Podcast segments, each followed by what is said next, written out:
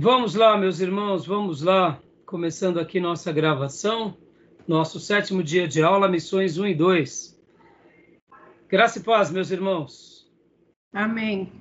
Boa noite. Amém, graça e paz.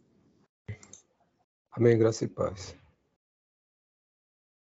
Já oramos como é nosso costume. Nossas aulas são gravadas para que vocês possam estar utilizando esse material depois e para que a gente possa também estar abençoando outros irmãos e, quem sabe, futuros alunos em EAD. Hoje está conosco aqui o amigo do nosso querido pastor Johnny e do Gil, o irmão Renato. Seja bem-vindo, viu, Renato? Deus te abençoe muito aqui. Obrigado, pastor. Amém. Querendo Deus, se tudo correr bem, o ano que vem o Renato vai se unir às nossas fileiras, se Deus assim permitir. Né? Então vai ser uma alegria, viu? Amém. Isso aí. Nosso querido irmão Flávio se formou aqui, trouxe o Gil, trouxe o Johnny, trouxe vários amigos para conhecer nossa casa. Inclusive, deixa eu falar uma coisa aqui. Eu queria ter feito uma surpresa para vocês, mas eu convidei o Flávio para dar duas aulas. Eu convidei o Flávio para dar duas aulas aqui para nós, porque mesmo que ele tenha sido um aluno que se formou apenas no curso médio e ele é, hoje é um professor auxiliar do curso básico, mas sobre esse tema de missões ele conhece mais do que eu. Eu não sei se vocês sabem, o nosso querido irmão Flávio ele é de uma natureza muito, eu diria, muito humilde. E durante os dias de aulas em que estávamos ali no nosso seminário presencial, tomamos conhecimento, já quase no último ano de seminário dele, que ele tinha um canal no YouTube que é de missões. Eu não sei se vocês sabem. E então, eu inclusive na nossa página da igreja, nós seguimos ele e indicamos esse canal para outros irmãos e ministérios, né? E assim, sempre que posso, eu divulgo, porque ele tem um canal totalmente voltado para o ensino missionário, missiológico e para que os irmãos se dediquem nessa obra, tanto de missões quanto de evangelizações. E lá tem um vasto material, desde aulas, palestras, conferências, testemunhos. Então eu tinha convidado ele, mas infelizmente ele ficou muito triste, ele não conseguiu atender. Então, é, quem sabe no próximo módulo, quando der missões de novo, ele consiga, né? Então, eu queria ter feito essa surpresa para vocês. Não tenho dúvida que iria ser muito bom, tá bom? Beleza, meus irmãos? Meus irmãos, então vamos lá. Nós estamos trabalhando hoje no livro O Fator Melquisedeque. Testemunho de Deus nas culturas por todo o mundo. Eu vou gastar a aula de hoje e a aula de quinta-feira. E assim a gente vai estar tá concluindo esse material.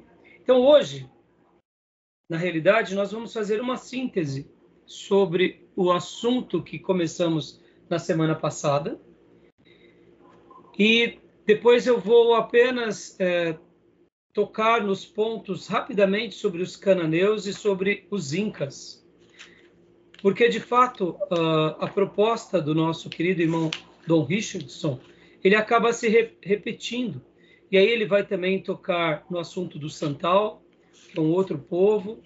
Ele vai também fazer esses mesmos é, apontamentos bem parecido com o povo Gedel da Etiópia, uh, com os mi, mi, é, não sei a pronúncia correta, né?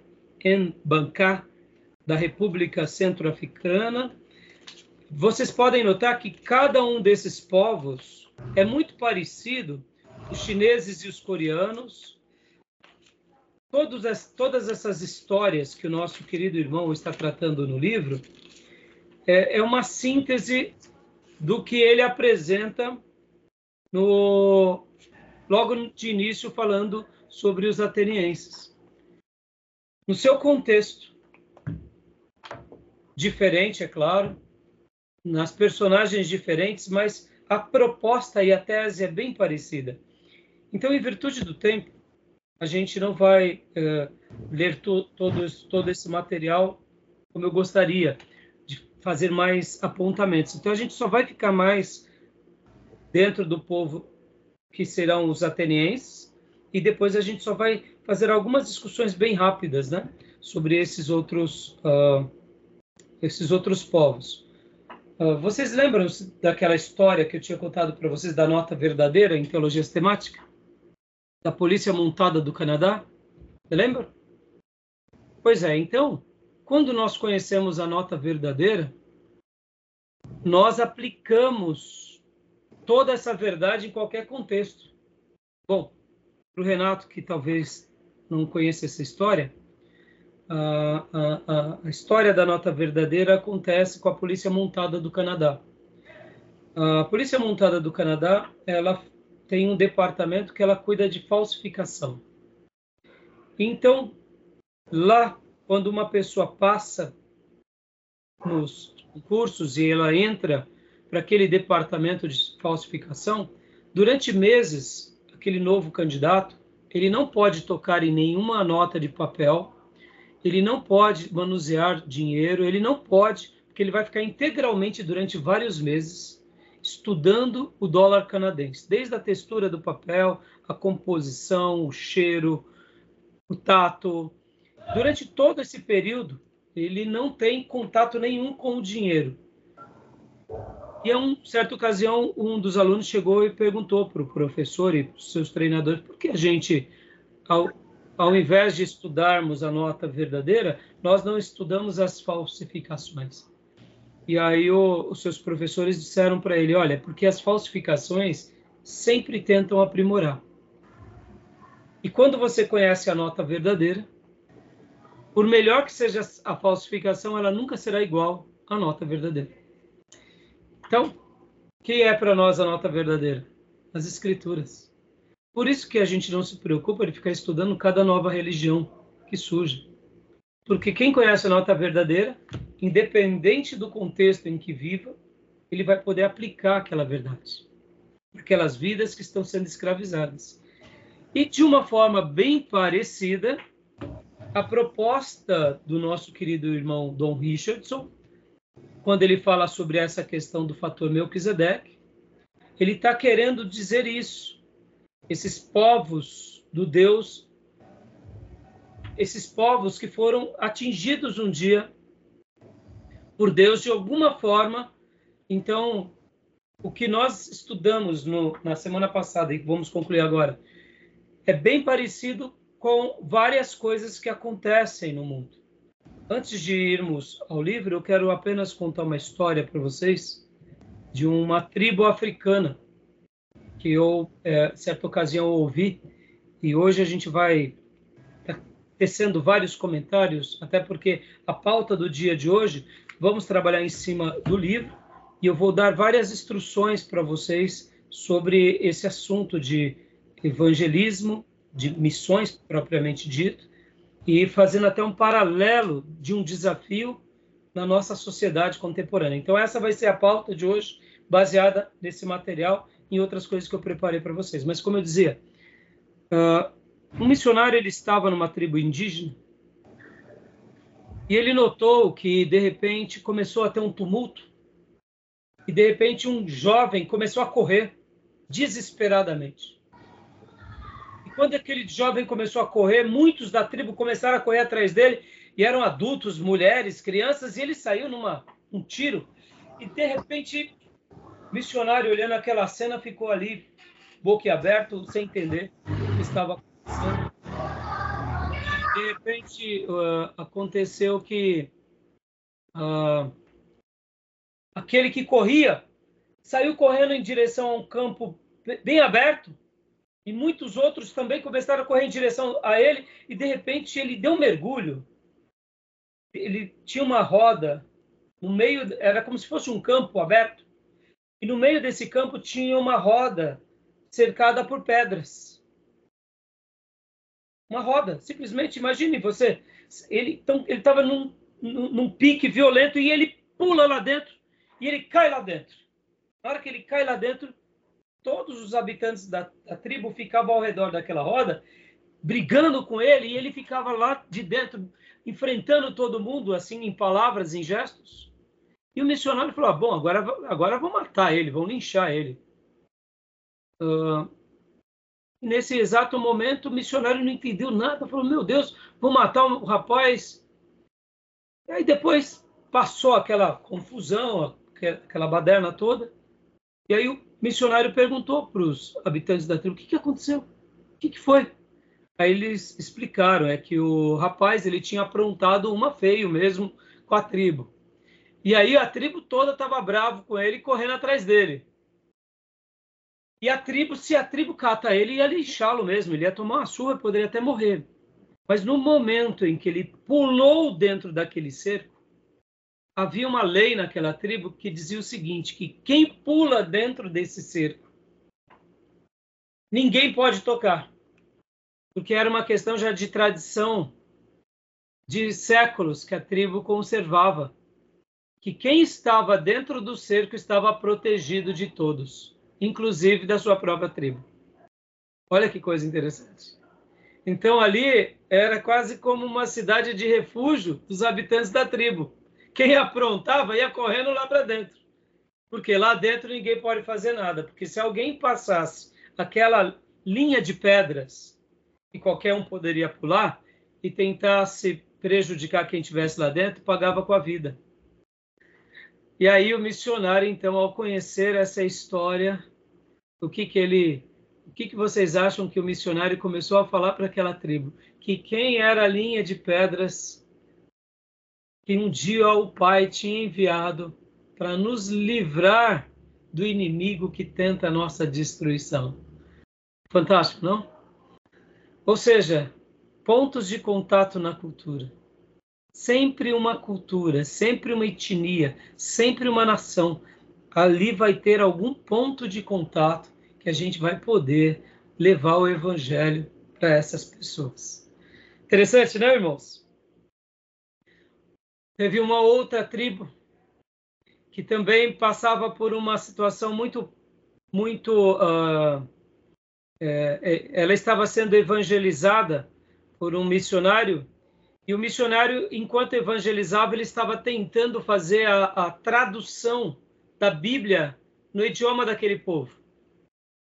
E vocês sabem que nessa hora, uma das coisas mais difíceis é colocar os valores de Deus na língua daquela nação, daquele povo. E uma das grandes dificuldades que o missionário estava tendo durante a sua, o seu trabalho nessa tribo indígena era falar sobre perdão, porque não tinha nenhuma palavra no idioma daquela tribo que, que se traduzisse como um ato de perdoar. Não existia isso. E o que acontece é que o missionário já estava ali há um bom tempo e de repente um dia ele foi convidado pelos moradores da tribo a irem para a floresta para uma certa região, para eles praticarem ali um ritual que eles sempre faziam, e era como se fosse uma celebração que eles faziam já há muitos séculos. E aí o missionário foi. Quando o missionário chegou, ele de fato viu algo que ele viu que era a ponte para ele traduzir a palavra perdão. Porque, em dado momento, enquanto eles estavam ali se reunindo, todos os habitantes daquela tribo fizeram também uma grande roda e de repente o pajé falava com todos eles e o missionário observava tudo aquilo que ia acontecendo. Eles cantavam tudo e num dado momento todos eles colocaram as mãos um sobre os ombros do outro. E ali, quando acabou a cerimônia e a festa, o missionário perguntou: por que o pajé começou colocando as mãos sobre os ombros dos outros? E um foi colocando sobre o outro e assim sucessivamente até o final. Aí o índio disse para eles: não, é porque esse é o nosso costume. Porque todas as vezes que nós fazemos isso, nós estamos dizendo que aquilo que o outro fez para nós, nós esquecemos. Nós deixamos aquela história, ou aquele dolo, ou aquela atitude que alguém nos causou de mal, aquilo, enquanto nós estávamos ali, no momento em que o pajé coloca a mão sobre o, o ombro do outro, o pajé estava dizendo: Eu me esqueço de todo o passado e de tudo que você me fez. E daqui em diante é uma nova vida para nós. E aí, todos faziam isso como um gesto de se auto-perdoarem na tribo.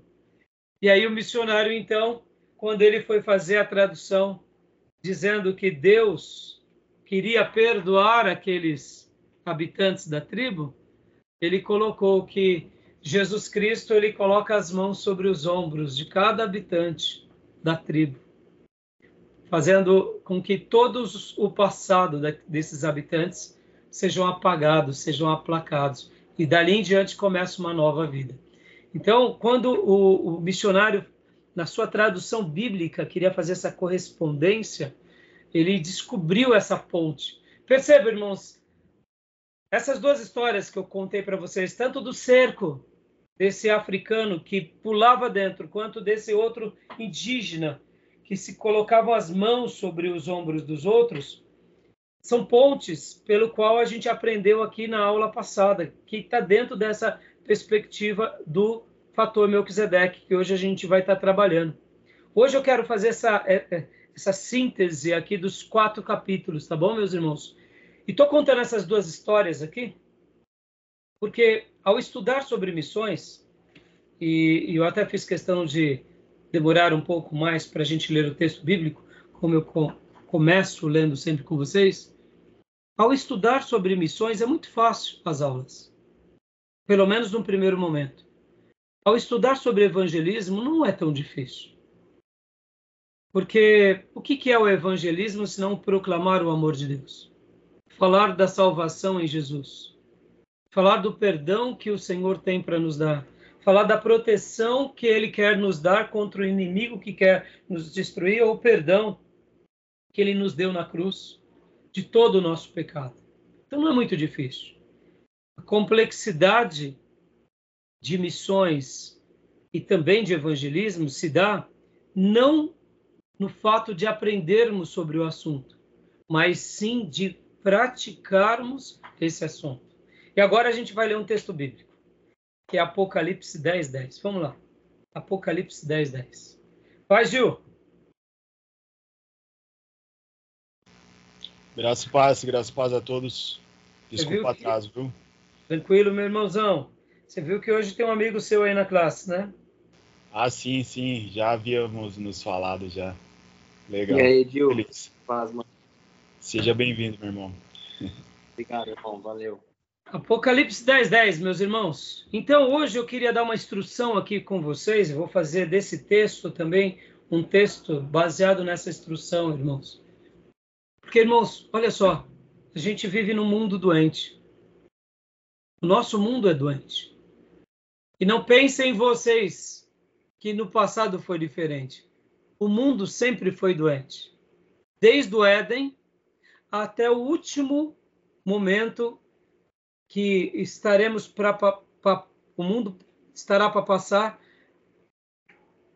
com relação à consumação dos séculos. O mundo sempre foi doente. Essa ideia de que esse mundo será curado é, por meio da ciência, por meio da tecnologia, é uma, é uma falácia, uma mentira. Então, eu quero dar umas instruções aqui para vocês, porque, olha só, esse versículo vai ser muito legal. Quem achou, quiser ler, pode ler para nós, por gentileza. Apocalipse 10, 10, né? Isso. Peguei um livrinho da mão do anjo e o comi. Ele me pareceu doce como mel em minha boca, mas ao comê-lo, senti que meu estômago ficou amargo. Leia para nós também, meu irmão, um pouquinho antes. Uh, vamos ler a partir do versículo 7. Joia. Mas nos dias em que o sétimo anjo estiver para tocar a sua trombeta, vai cumprir-se o mistério de Deus, como ele anunciou aos seus servos os profetas. Depois falou comigo mais uma vez a voz que eu tinha ouvido falar dos céus. Vá, pegue o livro aberto que está na mão do anjo que se encontra em pé sobre o mar e sobre a terra. Assim, me aproximei do anjo e pedi que me desse o livrinho e ele me disse: Pegue-o e coma-o. Ele será amargo em seu estômago, mas em sua boca será doce como mel. Peguei o livrinho da mão do anjo e o comi. Ele me, ele me pareceu doce como mel em minha boca, mas ao comê-lo senti que o meu estômago ficou amargo. Pode ler o 11 também, pastor, por favor. Então me foi dito: é preciso que você profetize de novo acerca de muitos povos, nações, línguas e reis. Joia. Quis pegar esse texto aqui de propósito. Claro que eu não estou fazendo aqui uma interpretação dele, só quero apenas fazer uma aplicação baseado no trabalho de missões e, em especial, de evangelismo. Missões, irmãos, pode ver que o aprendizado sobre esse tema e o aprendizado sobre esse ministério, ele é doce como mel. Como um dos melhores tipos de mel. Pode ver. É saboroso. É gostoso poder ouvir como Deus ele trabalha nas nações, como ele vai fazendo a obra mas o exercício de missões, seja, ora, sendo enviado, ou seja, enviando alguém, ou mesmo um trabalho na evangelização. E quando eu falo aqui evangelização, eu estou me referindo àquilo que a gente vem trabalhando aqui. Evangelização séria, irmãos. O exercício, a manutenção e a continuidade de missões e de evangelismo é muito amargo. É amargo no nosso ventre. Estão entendendo? Pode ver, irmãos. Se você já começou a fazer uma obra de evangelismo na sua família, você vê como que isso é verdade. É doce como mel quando você ora, quando você se prepara, quando se reúne à igreja, mas os embates eles se tornam amargos. Mas não é um amargor que vai nos destruir, mas é um amargor que também serve, eu diria, até mesmo para nos curar. Porque vocês vão lembrar que hoje em dia, diferente de antigamente, os remédios e os bons remédios eram amargos. Lembram disso? Hoje em dia tem essência, tem como maquiar os remédios. Então, tem remedinho gostoso, mas aqueles que, como eu, já chegaram aí nos 50, vão lembrar que a maioria dos remédios eram amargos e muito amargos. E se diz os antigos que quanto mais amargo, é melhor o remédio. E aqui a gente vê que nessa passagem em que o apóstolo João ele pega o livrinho e come, na boca ele é doce e no ventre ele é amargo. Essa é uma realidade não só para missões e não só para evangelismo, mas eu diria também para o ministério. Percebam que o exercício do ministério, em alguns momentos, é doce. Em alguns momentos da manutenção do ministério é doce. E da continuidade é doce. Mas podem ver que também esse amargor também passa a existir no início do ministério, na manutenção e na continuidade. E quando eu falo continuidade aqui, irmãos, eu estou me referindo especialmente a passar o bastão para a próxima geração. Parece simples isso, mas passar o bastão para a próxima geração é muito difícil. Então, fica aqui essa primeira instrução aos irmãos, para que a gente nunca se esqueça disso. Evangelizar alguém, fazer uma obra missionária, sempre vai ser maravilhoso, sempre vai ser doce à nossa boca, sempre vai ser palatável aos nossos lábios, mas sempre, depois que engolirmos, será amargo mas não é um amargo que nos destrói, mas é um amargo que, inclusive, nos cura, que vai gerar benefícios em nós. Eu estou usando esse, esse texto de Apocalipse porque quem já fez ministério, está na frente de uma obra, sabe disso que eu estou falando.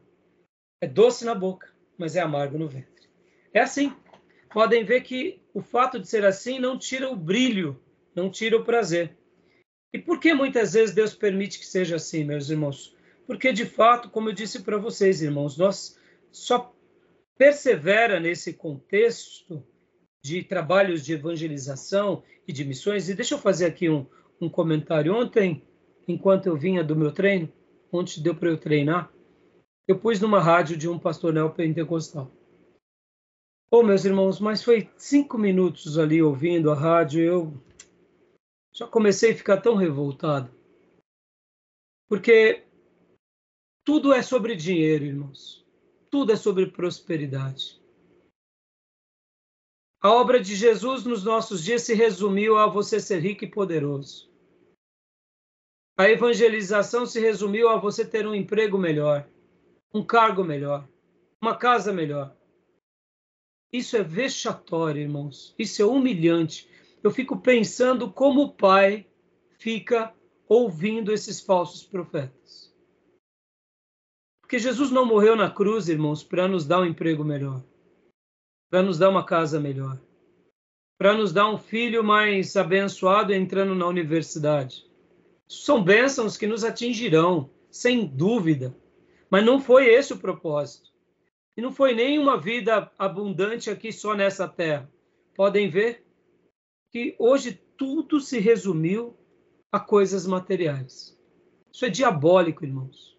Isso é um ídolo maligno que já está incrustado na nossa sociedade. E ali, quando eu ouvia isso, eu ficava tão triste, porque Jesus morreu para nos dar a salvação eterna, para que a ira de Deus não recaia sobre nós, para nos fazer entrar nos céus. Então percebam que mesmo que hoje tenhamos uma pseudo-paz no nosso país, nós somos ainda uma sociedade doente. E na semana passada nós tínhamos terminado a nossa aula e onde eu até falei sobre práticas de magia, lembram disso? Práticas de magia. E eu tinha feito algumas perguntas para vocês e a gente vai continuar agora, mas é, eu quero que vocês, na aula de hoje, lembrem disso, que a magia e as suas práticas, elas vão sendo reformuladas de, de acordo com o contexto. Hoje, muitos cristãos, eles praticamente são cristãos mágicos. É uma fé de varinha de condão, condão é, é uma coisa que Deus tem que fazer. Porque se Deus não fizer, ele não é Deus. Ou seja, é uma coisa doente, medonha. E percebam que, ó, como que a gente vai querer realmente causar missões e evangelização num contexto em que o próprio evangelho brasileiro está sendo deturpado? Percebam que hoje uma das nossas maiores tarefas é a evangelização dentro das igrejas. É a pregação do evangelho nas igrejas. É a conversão dentro das igrejas. Por isso que eu gosto bastante de algo que eu aprendi com o pastor Marco Greconato, que quando ele recebe um membro de uma outra igreja dentro da igreja dele, a primeira pergunta que ele faz é: qual é a sua experiência de conversão? Se a pessoa não tem experiência de conversão, enquanto a pessoa não passa a ter, ele não aceita como membro. Porque não importa se o irmão tem 10 anos de igreja, é cantor da orquestra, é pregador, muitas vezes a pessoa ela tem experiências religiosas, mas não tem experiência de conversão. Ou seja, olha o contexto que a gente está vivendo. E por isso que eu falei, ela, é, quando a gente trata desse assunto de missões e evangelismo, é doce a boca. Mas está sentindo já o amargor no ventre? Não é assim? É muito sério isso, né, irmãos? Tá bom? Então, uh, já já a gente entra um pouco mais dentro dessas premissas das práticas, das magias modernas, das magias evangélicas, para a gente ver como o contexto da nossa sociedade está perdido. Eu só quero lembrar algo que eu disse há pouco sobre a questão de que o mundo sempre foi doente, desde quando Adão e Eva pecaram, e vai ser assim até a consumação dos séculos. E a cura para esse mundo não é outra coisa senão Jesus Cristo e o sangue carmesim dele. Tá bom, meus irmãos? Beleza? Vamos lá para o nosso livro texto, meus irmãos. Vamos onde tínhamos parado na última aula.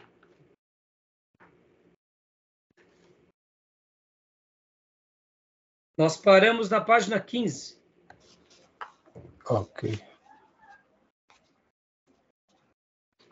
Então, a gente vai ler mais um pouco sobre essa, essa parte e logo na sequência a gente já vai só fazer o apontamento sobre os outros, os outros pontos, tá bom?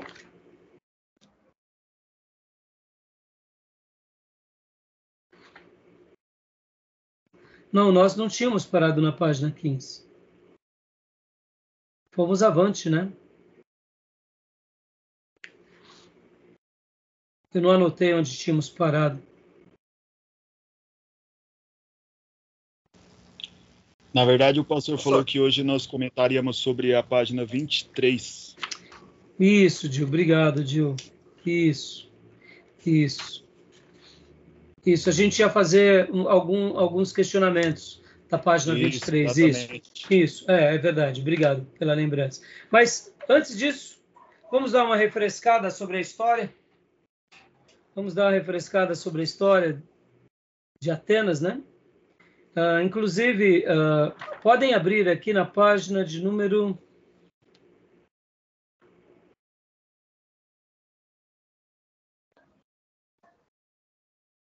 Número 16.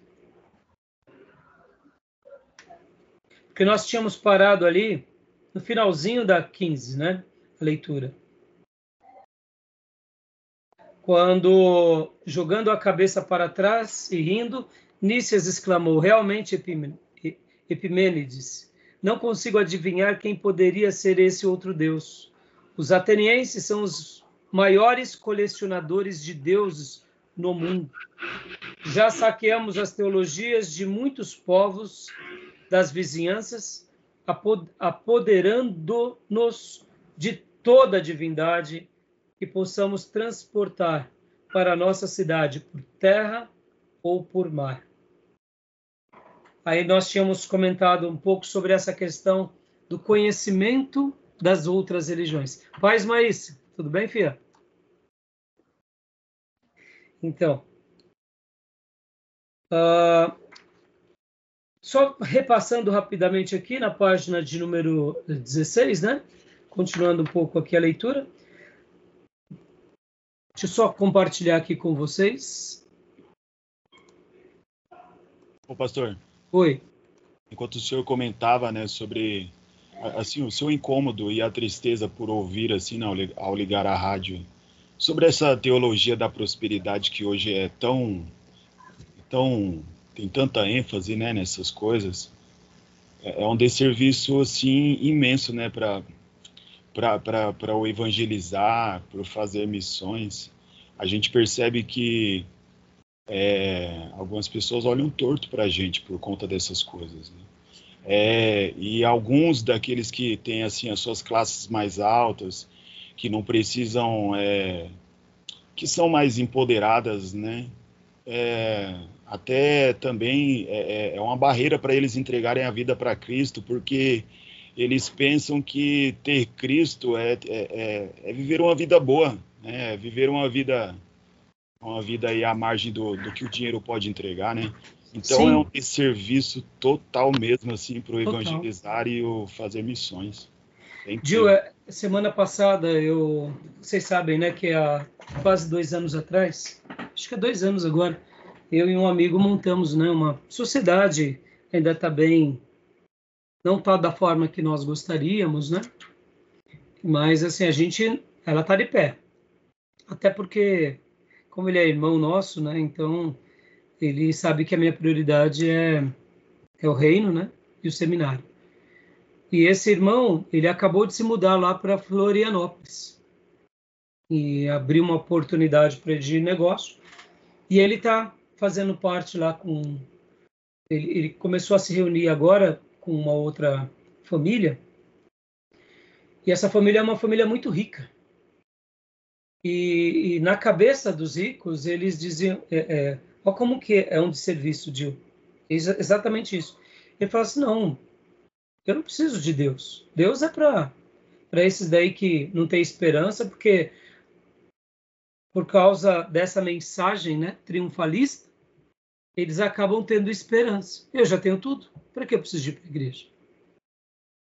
Você vê? É, é uma ideia muito fútil que prejudica o pobre, porque o pobre busca a Deus por motivações erradas, e ao mesmo tempo blinda o rico, porque o rico fala: eu já tenho tudo, eu não preciso de ir para a igreja para pedir para ficar rico. Eu já sou, eu nasci em berço, berço de ouro. Ou seja, é uma coisa diabólica, é muito diabólico.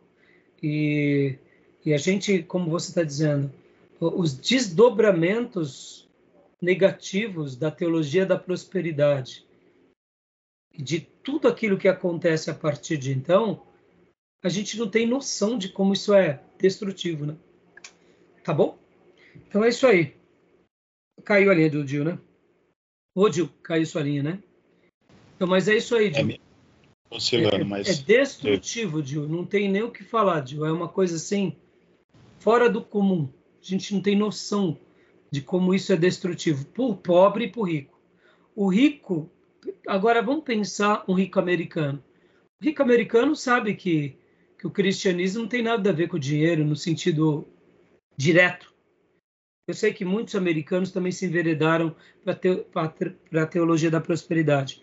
Mas tem uma quantidade muito grande de pessoas americanas que são ricas que, que eles já vêm de um berço protestante. Eles sabem que, que a riqueza ela, ela acaba sendo uma coisa natural de famílias que estudam e trabalham.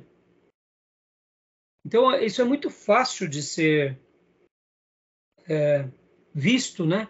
Pode ver que dentro da cultura judaica, o judeu, porque ele, eles costumam ser bem-sucedidos?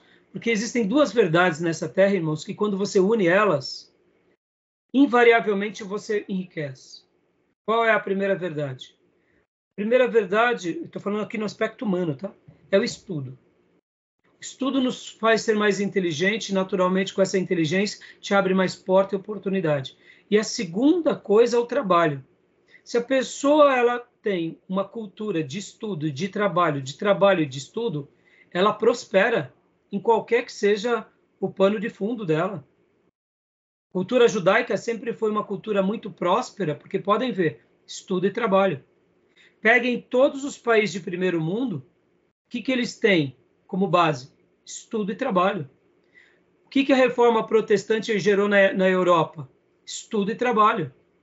Podem ver que onde chega o verdadeiro protestantismo é uma questão de duas a três gerações, aquela gera, aquela, aquelas famílias ficarem ricas. É, é natural. É natural. Porque pega um pai que é pedreiro, uma mãe que é cozinheira. Eles deixam os vícios, deixam a vida pregressa e agora vão para a igreja e aprendem a ler e escrever na Bíblia. Aprendendo a ler e escrever na Bíblia, ensina os filhos a não seguir o exemplo errado dos pais, mas estão na igreja e estão na escola aquela geração vai ser possivelmente a primeira geração agora formada em uma universidade. Aqueles filhos que se formaram e que foram treinados na palavra de Deus e tiveram uma boa educação e um bom exemplo de trabalho, a próxima geração já nasce no contexto universitário. Mudou o pano de fundo, mudou tudo. Em duas, três gerações, você sai de uma situação de, de um operário para ser agora um empreendedor, para ser um gerente, um diretor, para ser um poliglota, naturalmente as portas se escancaram. Estudo e trabalho. Se os, se os, se os neopentecostais fossem mais inteligentes, eles criariam universidades. Aí ficariam mais ricos ainda. São tão burrinhos e gananciosos que eles ficam só lá nos pratinhos deles. É aquilo lá, né? É, é, é uma tolice. Tá bom, meus irmãos? Mas é, é, é inevitável. Por isso que o povo de Deus ele sempre vai ser um povo próspero. Olha o que a gente está fazendo aqui está estudando. Estamos dedicando duas horas e meia do nosso tempo a refletir, a argumentar. Quanto que vale isso ao longo de um ano? Quanto que vale isso ao longo de dez anos? Quanto que vale isso ao longo de uma vida? Né? É comum os filhos de vocês entrarem aí atrás de vocês, trazendo um, um, um chá, uma bolachinha, e tá vendo papai, mamãe, vovô, vovó estudando uma hora dessa. Quanto que vale isso? O exemplo o exemplo dessas virtudes. Isso, isso é uma riqueza. O dinheiro vai acontecer. Você vê como que esses neopentecostais eles acabam fazendo de serviço, tá bom? Vamos lá então, vamos lá para a leitura do livro. Uh, vamos ler a partir do, da página 15. Eu vou compartilhar aqui com vocês só para facilitar também alguma coisa, tá bom? Beleza? Alguém quer comentar mais alguma coisa, meus irmãos? Querem falar mais alguma coisa? Não? Tranquilo? Pastor Ernesto Nini, ele tinha uma frase nos dias de seminário, ele dizia o seguinte, que o homem ele tem que to tomar cuidado com duas barras. Duas barras. Pastor Enéas falava para nós. Primeira barra é a barra de ouro. quando você toma cuidado com a barra de ouro, você já prepara o seu coração a não cair. E a segunda coisa é a barra da saia. E eu, particularmente, é, coloco uma terceira barra, que é a barra do poder, que no caso do ouro te dá poder, né? Mas podem ver que tem pessoas hoje que não têm ouro, não têm dinheiro, mas são empoderadas, né? Principalmente um político, um influencer. Então, a barra do poder. Pode ver, uma pessoa que é um, uma pessoa simples, até que ele faça algo que viralize, em que ele é aclamado, pronto, ele vira um ícone e aí ele já se perde, ele deixa de ser o irmão tal e vira agora o sub, sub, sub, a, a estrela tal, né? Então, tomem cuidado com essas duas barras ou essas três barras, né? Porque elas podem acabar com a nossa vida. E podem ver, a história da, da igreja se repete, né? As pessoas têm, têm se acabado, né? Por causa disso. Tá bom? Beleza, meus irmãos? Então vamos lá. Vamos ler aqui um pouco. Uh, eu, sumiu da minha tela aqui o tempo de gravação. Alguém está vendo? Quantos minutos? 41 minutos. 41, né? Tá bom. Já. Vamos lá, então. Então, eu vou compartilhar aqui com vocês. Essa é uma edição antiga, só para que vocês possam estar utilizando. Mas lembrando, irmãos, comprem os livros em papel ou, de fato, digital, tá? Vamos lá. Deixa eu só compartilhar algumas páginas, facilitar aqui nosso aprendizado. Pode ler para nós, uh, irmão Gil, daqui, ó, logo depois da frase que eu acabei de ler, né? Talvez. Talvez seja esse o problema, disse Epimênides, Epimênides com o ar misterioso. Continua, por gentileza. Nícias piscou os olhos para o amigo, sem compreender como desejasse um esclarecimento desse último comentário. Mas alguma coisa na atitude de Epimênides o silenciou.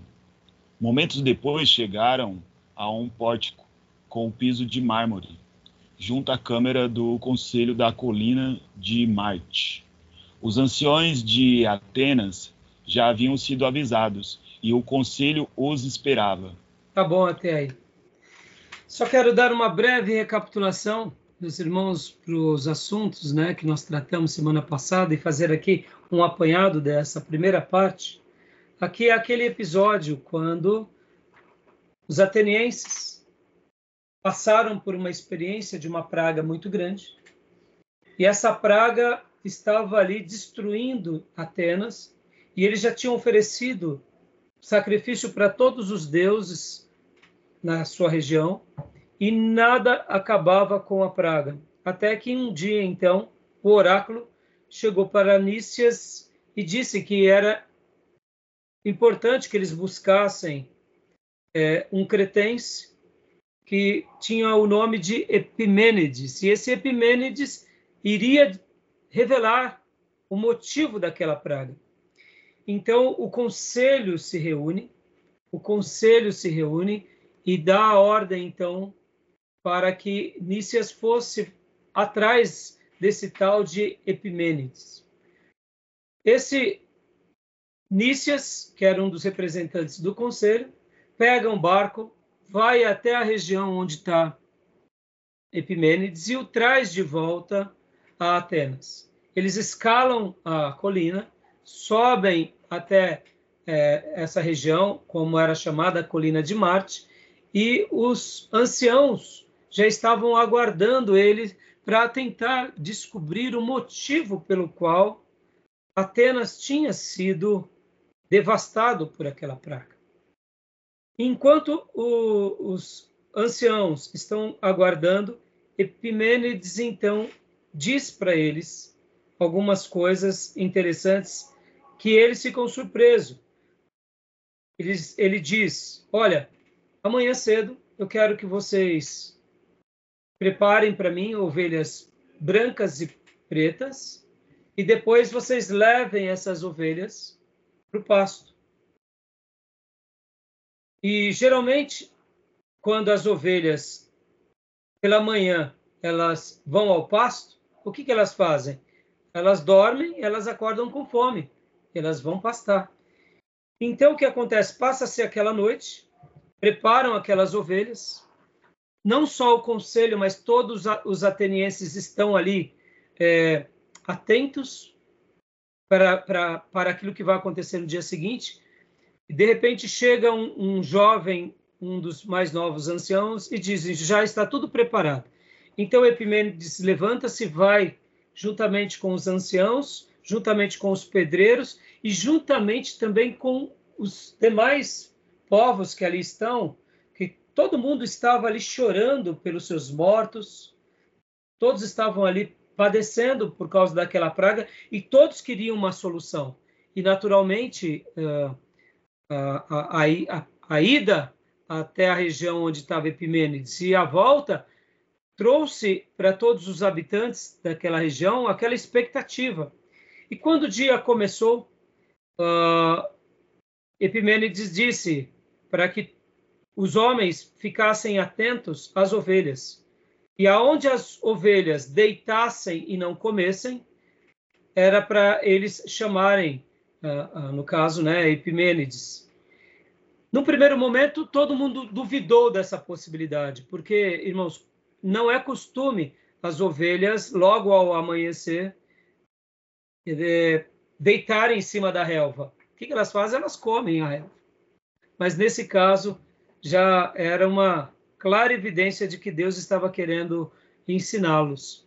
Porque, de repente, um, uma pessoa gritou: Tem alguém. Aqui tem uma ovelha que se deitou. Aí, de repente, outro gritou a colar: Aqui tem mais uma ovelha que se deitou. Então, diante dessas mu muitas ovelhas que se deitaram, os anciãos viram que tinha, de fato, algum mistério ali acontecendo. Então, Epimênides pediu para que fosse feito aonde as ovelhas tinham deitado, fossem feitos altares durante o dia, porque tinham pedreiros ali com argamassa. Eles fizeram o altar e à tarde já estava duro. E quando chegou a parte da tarde, perguntaram que nome escreveremos nesses altares. E de fato, Epimênides diz: olha, não é para a gente escrever nada, porque se esse Deus quis se revelar para nós, sem que a gente soubesse o nome dele, então vamos colocar somente ao Deus desconhecido. E ali fizeram, então, o sacrifício ao Deus desconhecido. Quero lembrar a todos, como nós tínhamos acabado de ver na página anterior, que os atenienses eles eram os maiores colecionadores de deuses do mundo, e não só de deuses, mas de altares e de teologias. Mas não tinha nenhum altar ao Deus desconhecido. E aí, naquele depois desses episódios fizeram sacrifícios. Passaram-se alguns dias e a praga foi cessando, e assim a praga veio a cessar definitivamente. Em outras palavras, uma mensagem ficou incrustada no coração de todos os atenienses. Mas, como tudo, durante a vida de todos, as pessoas foram se esquecendo dessa verdade, e ali os altares ao Deus desconhecido foram sendo derrubados, foram sendo quebrados, e dois anciãos, depois eles fazem ali uma reunião, algum tempo depois, dizendo: vamos perpetuar essa história para que esse Deus desconhecido nunca seja esquecido. E aí, é, essa é a síntese né, dessa história, porque essa história vai ser a história onde Paulo vai de fato trabalhar quando ele vai pregar em Atenas. Então, vamos ler agora aqui, irmãos. Eu fiz uma síntese, né, bem rápido, é, na página de número 19 quando eu falo Página 19, o penúltimo parágrafo.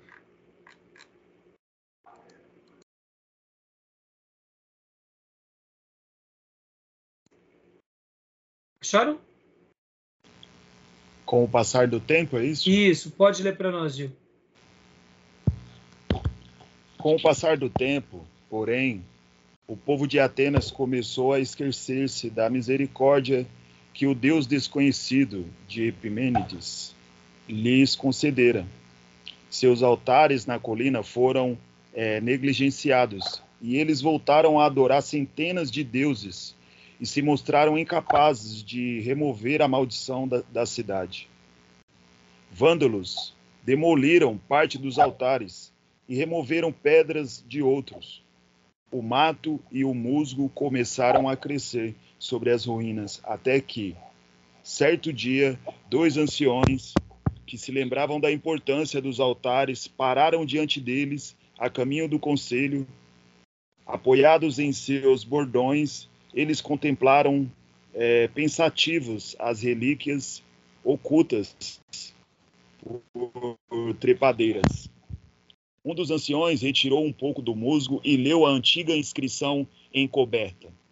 Agnosto Tel. Demas, você se lembra?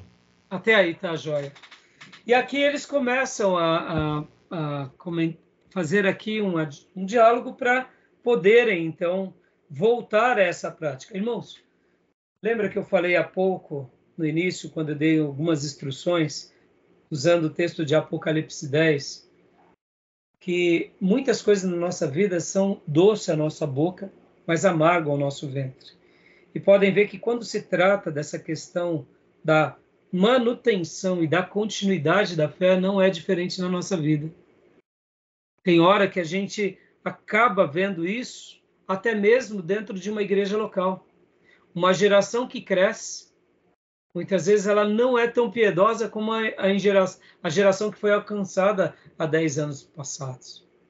Eu estou no Evangelho há 30 e poucos anos. E olha, irmãos, muita coisa mudou nesses 30 e poucos anos. Para minha tristeza, os neopentecostais eles estão gerando um movimento dentro do povo de Deus e dentro do cristianismo, tentando mostrar para muitas pessoas o que é Cristo, sem de fato nunca conhecer a Cristo. É, eu ouso e, e quero até parafrasear uma, uma palavra do pastor uh, uh, Paulo Júnior. Pastor Paulo Júnior disse que Nesses últimos 30 anos, tem muita gente que está dentro das igrejas e que não sabe o que é o verdadeiro evangelho. Porque o, o que eles conheceram de evangelho foi de teologias doentes, práticas repletas de vícios, crendices, é, todo tipo de paganismo revestido de piedade. E eu lamento e, e digo para os irmãos, isso é uma verdade.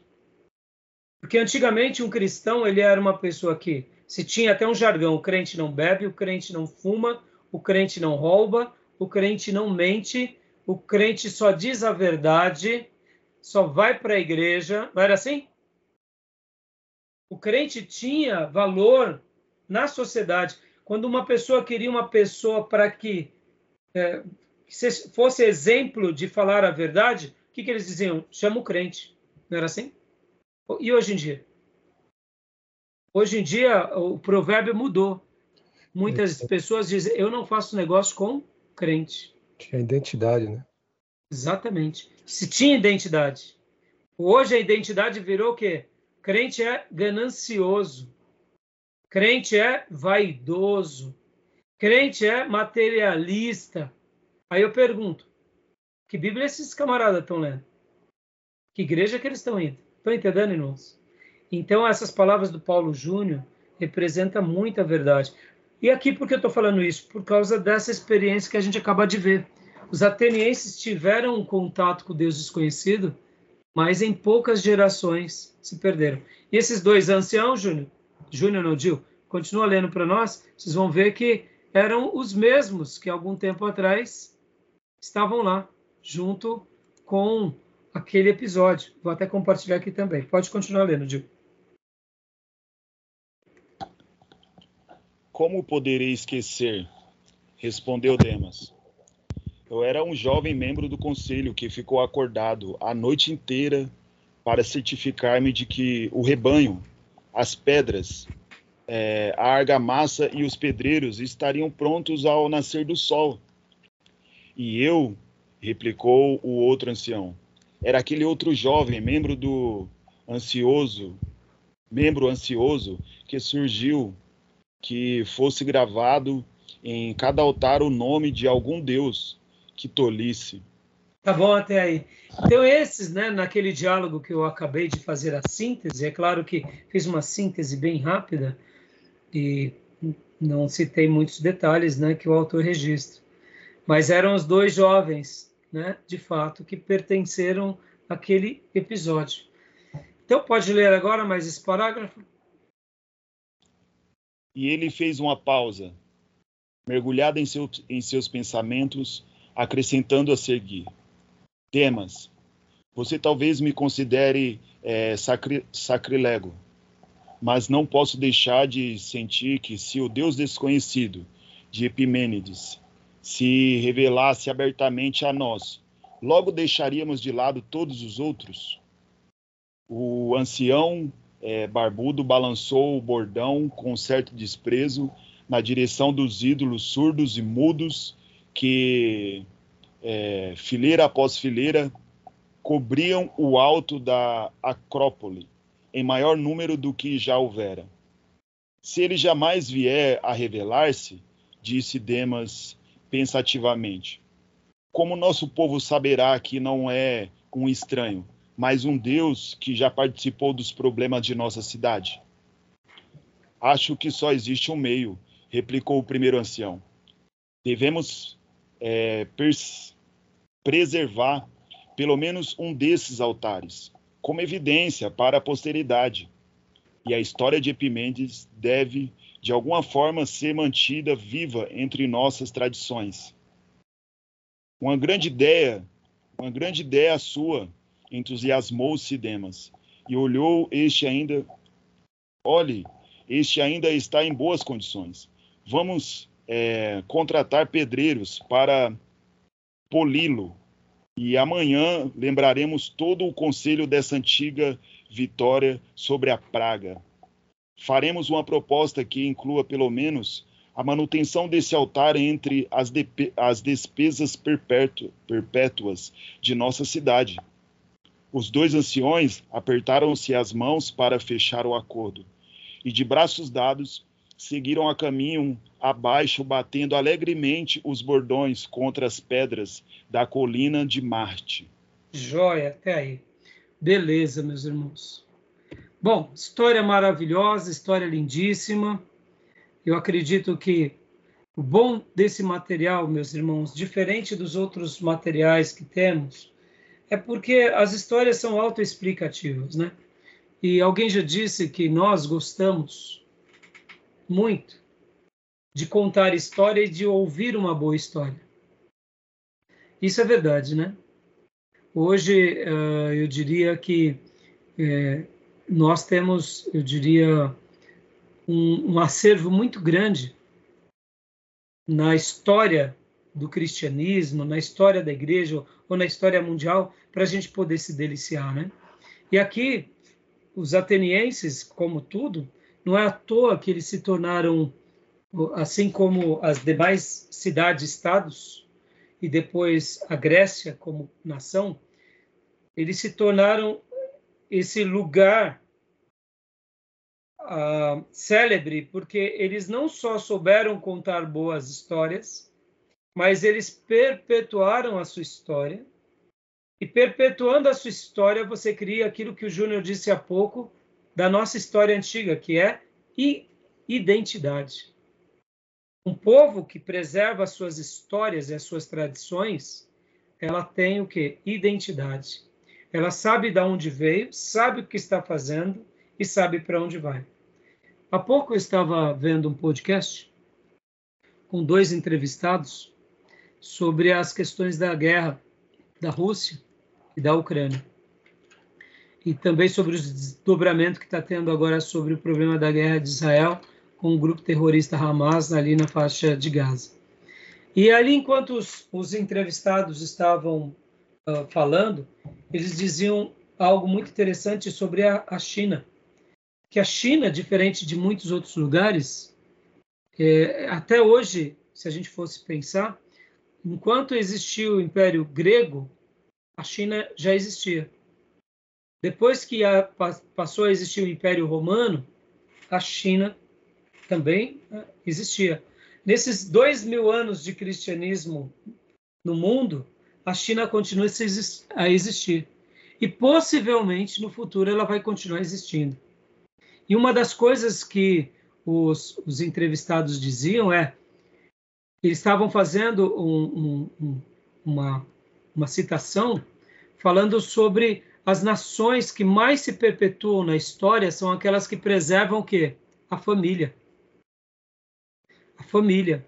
E toda nação que teve não só uma longevidade, mas uma história muito forte, é porque elas tinham essa perpetuidade da família.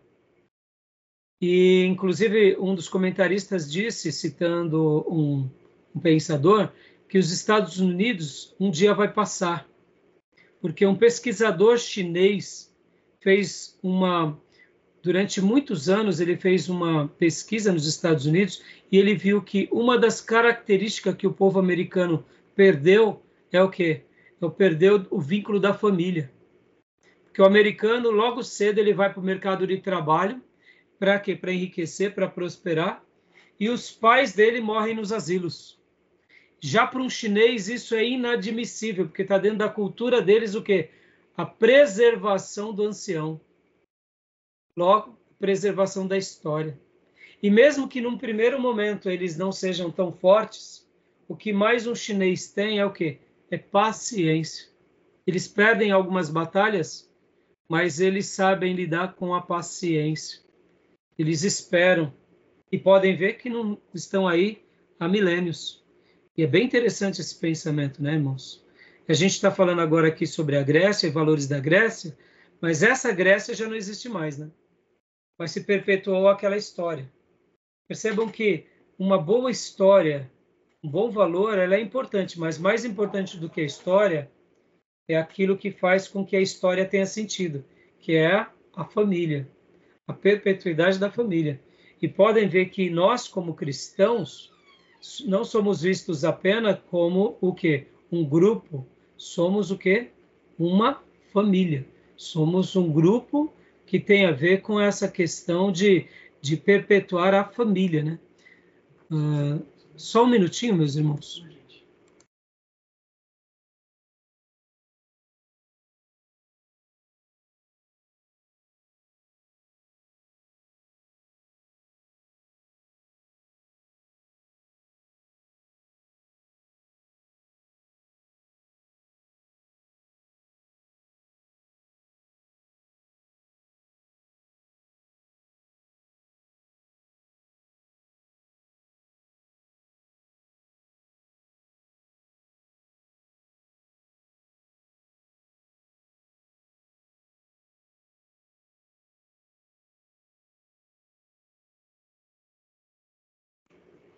Oi, meus irmãos, me desculpe.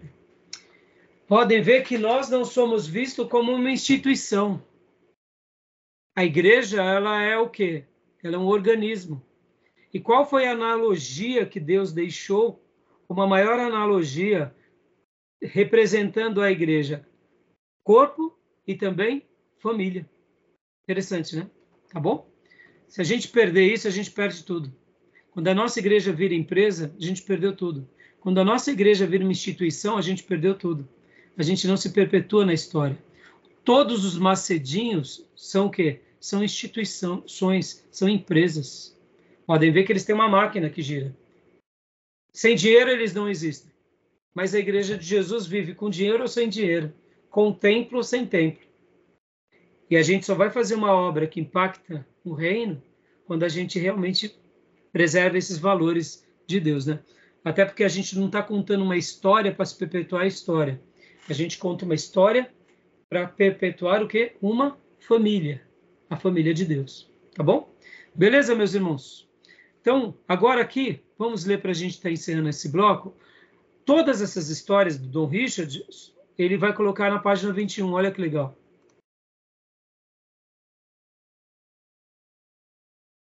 Leia para nós, Pastor Johnny, por gentileza, o relato acima. Pois não. O relato acima baseou-se principalmente em uma tradição. O pastor está cortando ali. Okay. Registrada, talvez, né? é, registrada. É, isso. Registrada como história por Diógenes Laércio. Laércio né? Um autor grego do terceiro século depois de Cristo, numa obra clássica denominada The Lives of Eminent Philosopher, As Vidas de Filósofos Eminentes. Bom, os elementos básicos da narrativa de Diógenes são os seguintes. Epimênides, um herói cretense, atendeu a um pedido de Atenas feito por Nícias, a fim de aconselhar a cidade sobre, um, sobre como se livrar de uma praga. Ao chegar a Atenas, Epimênides conseguiu um rebanho de ovelhas pretas e brancas e soltou-as na colina de Marte, dando instruções para que alguns homens seguissem as ovelhas e marcassem o lugar onde qualquer uma delas se deitasse. O propósito aparente de Epimênides com isso era dar a qualquer deus, eventualmente ligado à questão da praga, uma oportunidade de revelar sua disposição em ajudar. Ao fazer com que as ovelhas que agradassem ficassem deitadas, como sinal de que aceitaria se fossem oferecidas em sacrifício. Visto que não haveria nada extraordinário no fato de as ovelhas se deitarem fora do horário habitual em que pastavam, Epimênides provavelmente conduziu sua experiência de manhã bem cedo, quando as ovelhas estavam famintas. Algumas das ovelhas deitaram e os atenienses se ofereceram em sacrifício sobre os altares sem nome, construídos especialmente com esse propósito. A praga foi assim removida da cidade.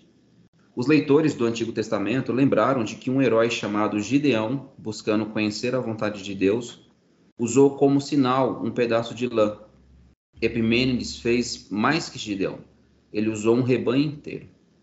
Segundo uma passagem em Leis de Platão, Epimênides também profetizou na mesma época que dez anos mais tarde um exército persa atacaria Atenas. Todavia, os inimigos persas retrocederam, retrocederão com todas as suas esperanças frustradas e depois de sofrer mais ferimentos do que os infligidos por eles. Essa profecia foi cumprida o conselho, de sua parte, ofereceu a Epimênides um talento em moedas por seus serviços, mas ele recusou o pagamento. A única recompensa que desejo, disse, é estabelecer aqui e agora um tratado de amizade entre Atenas e Knossos. Os atenienses concordaram.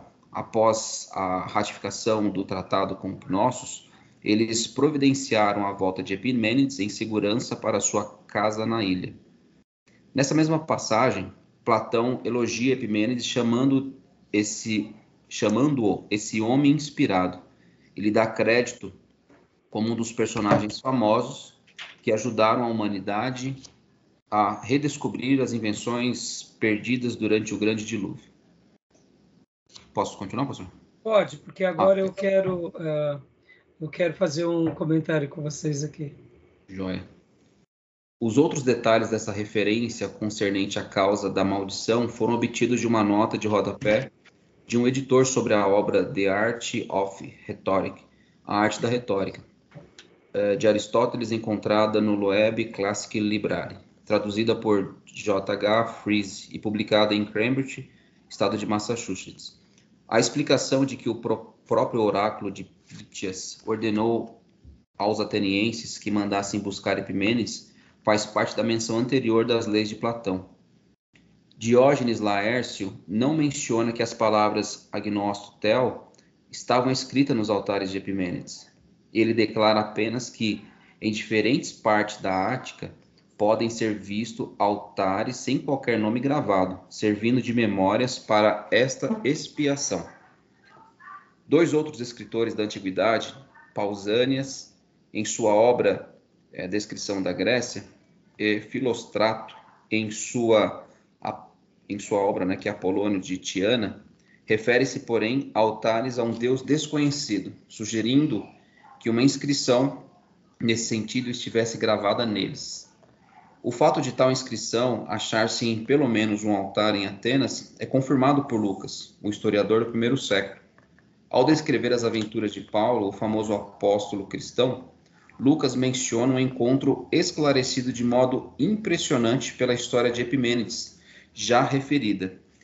Enquanto Paulo os esperava em Atenas, começou Lucas, o seu espírito se revoltava em face da idolatria dominante na cidade. Atos capítulo 17, verso 16. Se Atenas se gabava de centenas de deuses nos dias de Epimênides, é provável que nos de Paulo houvesse centenas de outros. A idolatria, por sua própria natureza, carrega em si um fator inflacionário.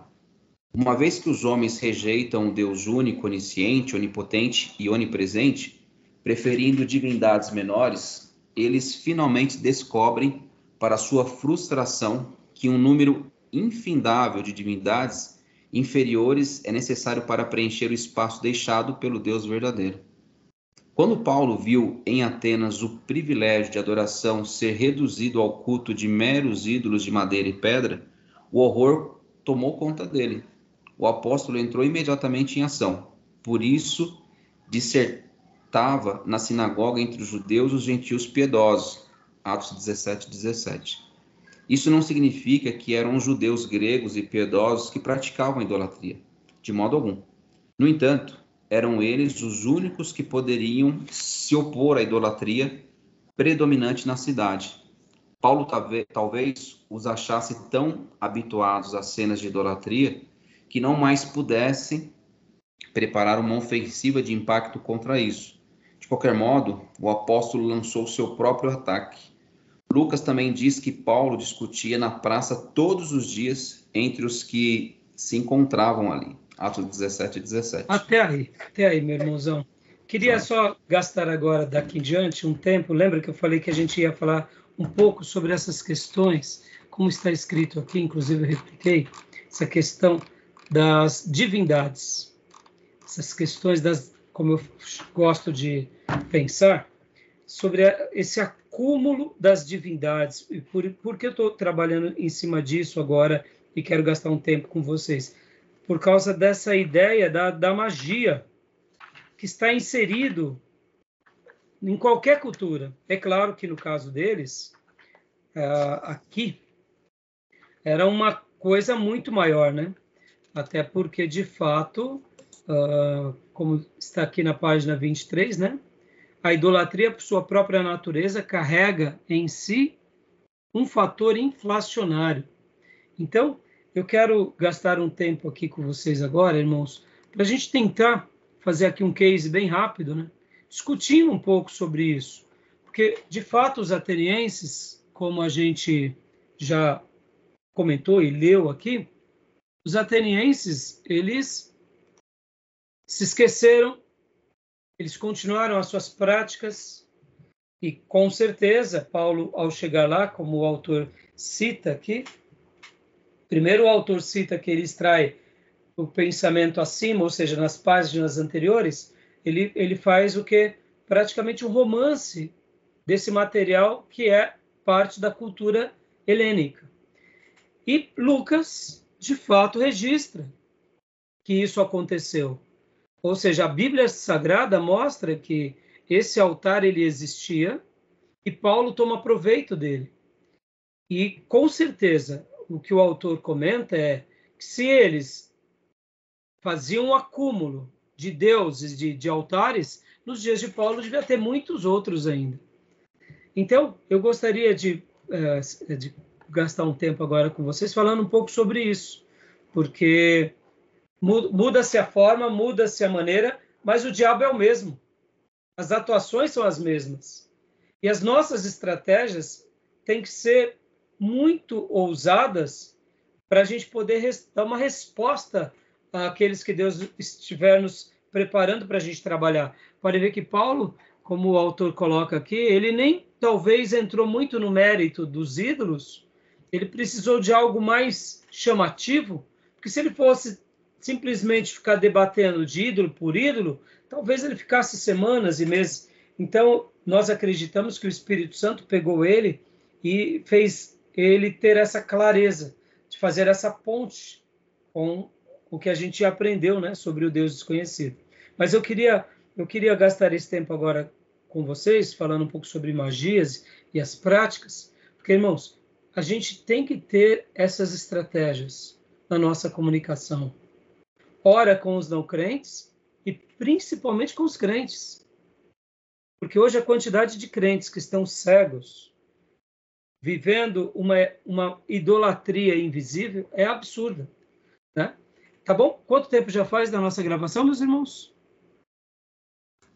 Uma hora e quinze, pastor. Ih, já passou muito até, nem percebi. Então vamos dar uma pausa aqui, vamos ao banheiro e a gente já volta, tá bom? Beleza? Fechou? Então tá bom. Só vou dar uma pausa na gravação, a gente já volta em cinco minutos.